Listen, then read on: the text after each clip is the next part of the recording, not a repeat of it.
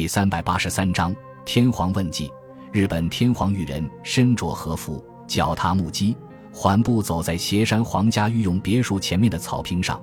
远处是连绵起伏的那须火山，红红绿绿的枝叶间，几道山泉在蜿蜒流淌。一阵秋风扫过，几片秋叶从高高的枝头飘荡而下，带来阵阵凉意。首相东条英机、参谋总长杉山远、海向岛田繁太郎。教育总监山田四位长官屏住呼吸，悄无声息地跟在天皇的后面，眼睛不由自主地望着地面，生怕惹怒了裕仁天皇。半个小时前，美军攻克莫尔兹比港之后，立即大举增兵，在三天时间内又把两个陆战师输送到岸上。而日军在整个新几内亚的驻军总数只有一个半师团，连美军的一半都不到，火力强度和空中支援的力度更是有天渊之别。美军粉碎日军的抵抗之后，挥师北进，翻越欧文斯坦利山脉，将日军残部压缩在岛屿的西北端。由于美军的严密封锁，岛上日军的处境非常困难，不但弹药的补给出现问题，连粮食都不能保证充足供应。因此，在坚持了两个星期之后，幸存下来的三千余名日军官兵烧掉军旗、焚毁文件、密码本之后，向美军阵地发动自杀式进攻。美军随即占领整个新几内亚，日本、澳大利亚派遣军的侧背赤裸裸地暴露在美国太平洋舰队的面前。日本统帅部接到新几内亚失守的消息之后，立即由四位巨头一起送到斜山别墅，准备接受天皇陛下的申斥。然而，裕仁天皇没有做出任何表示，就走出别墅，把几个臣子的精神搞得非常紧张，只好诚惶诚恐地跟在后面。这时候，裕仁天皇在林间的一个亭子里面坐了下来，然后用眼神示意东条英机等人在旁边坐下。裕仁天皇指着凉亭外面层层叠叠的霜叶，语带双关的说道：“朱清有没有发现，今年的秋天来得特别早？往年这个时候，那须高原上的枫叶才刚刚褪去绿色，现在却已经变成了深红的颜色。”四巨头面面相觑，一时间不知道该如何回答天皇的问题。最后。东条英机试探着说道：“这应该是昭示着我大日本帝国的圣战即将获得辉煌的战果。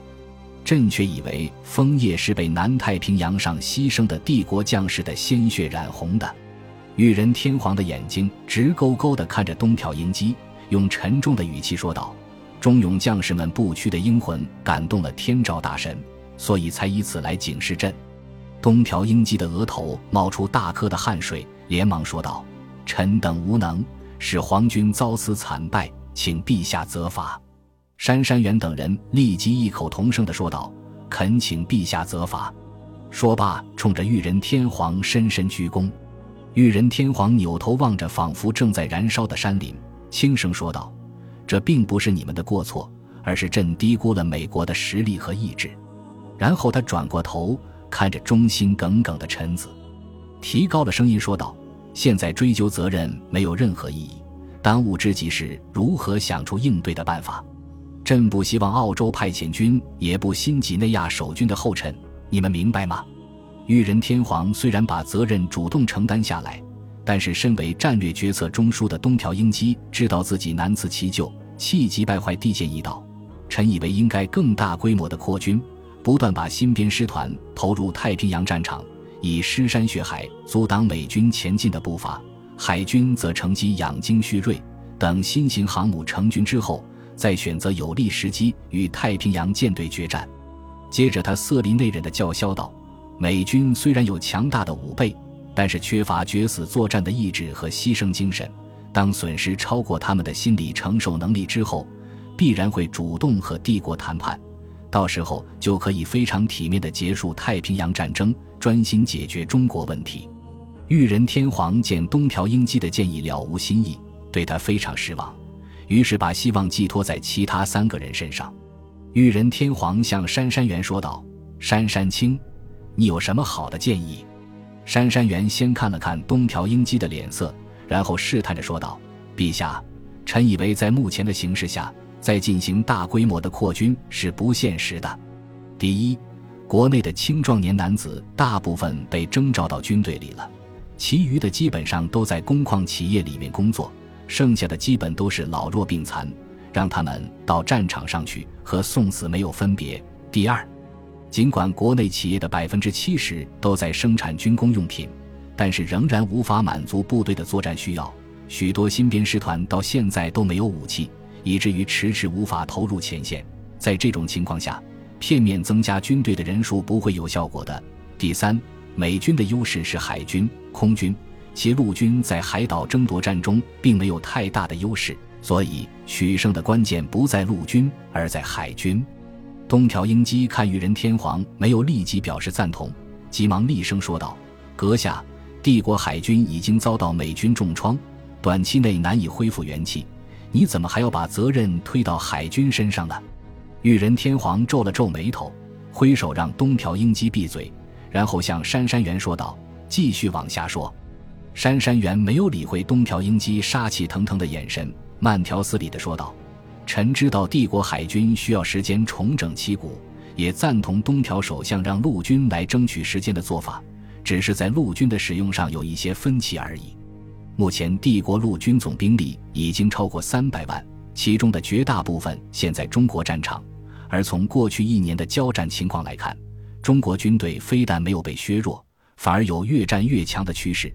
再加上美国的大力支援。帝国陆军在短期内已经没有战胜他们的机会，因此，臣以为应当把华南、华中和华东地区的驻军全部撤退，然后把部分军队部署到黄河以北，以黄河天险阻挡中国军队的反攻；其余的部队全部加强到南太平洋战场，抵御美军的攻击。这些部队都是经过中国战场考验的精锐之师，战斗力不是新编师团能够比拟的。绝对能够顶住美军的进攻，为海军争取足够的时间。杉山元的话音刚落，东条英机就气势汹汹地斥责道：“阁下，请注意你的言行。近来，帝国上层出现失败情绪，已经严重影响了军民士气。你身为统帅部成员，非但没有大力阻止，反而建议从中国撤军，简直岂有此理！”然后他用凶狠的目光扫视自己的三个同僚，警告道。我们要尽力辅佐天皇陛下，坚定必胜信念。对最后胜利的信念，绝不容许有丝毫动摇，绝不许任何人在言行上流露出失败情绪。对那些对必胜信念发生动摇者，军法从事。看了东条英机的表演，裕仁天皇对他更加失望，当即毫不客气地说道：“东条卿，注意你的态度，这里不是你发号施令的地方，他们也不是你的下属。”东条英机这才反应过来，急忙躬身道歉：“臣情急之下做出如此无礼的举动，请陛下赎罪。”裕仁天皇没有搭理他，示意杉山元继续刚才的话题。杉山元继续说道：“华北地区背靠帝国苦心经营多年的东北基地，又重兵密集，同时与本土的军队相互支援，对我军防守非常有利。另外，从江南撤退之后。”还可以丢掉汪精卫政府这个巨大的包袱，减轻财政负担，绝对利大于弊。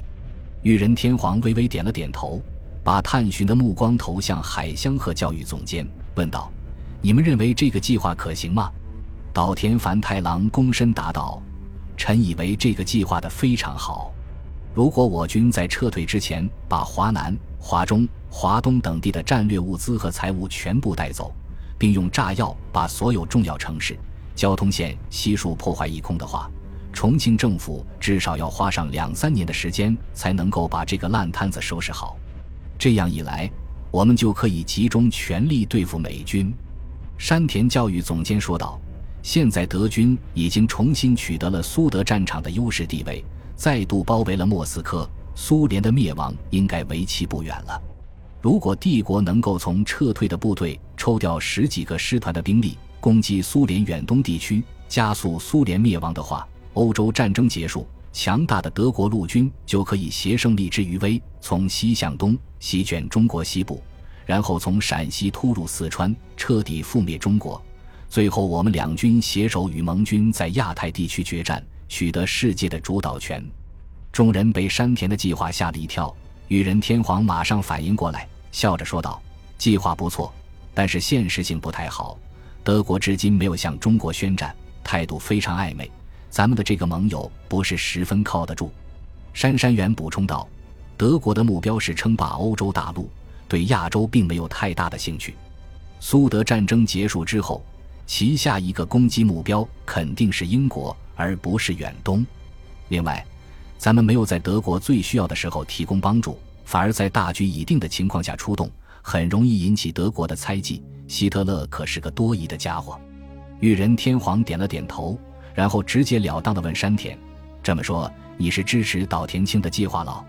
等山田点头之后，裕仁天皇提高声音说道：“你们回去之后，立即责成中国派遣军司令部制定相应的计划，着手准备撤退黄河以南的驻军，并尽量多收集些物资，为与美军的决战做准备。”说罢，裕仁天皇盯着东条英机说道：“东条清，你兼任的职务太多了，做事就不专心了，还是让出一些吧。”说完之后，羽人天皇长身而起，继续向树林中走去。在他的身后，东条英机如同霜打的茄子一样蔫了下去。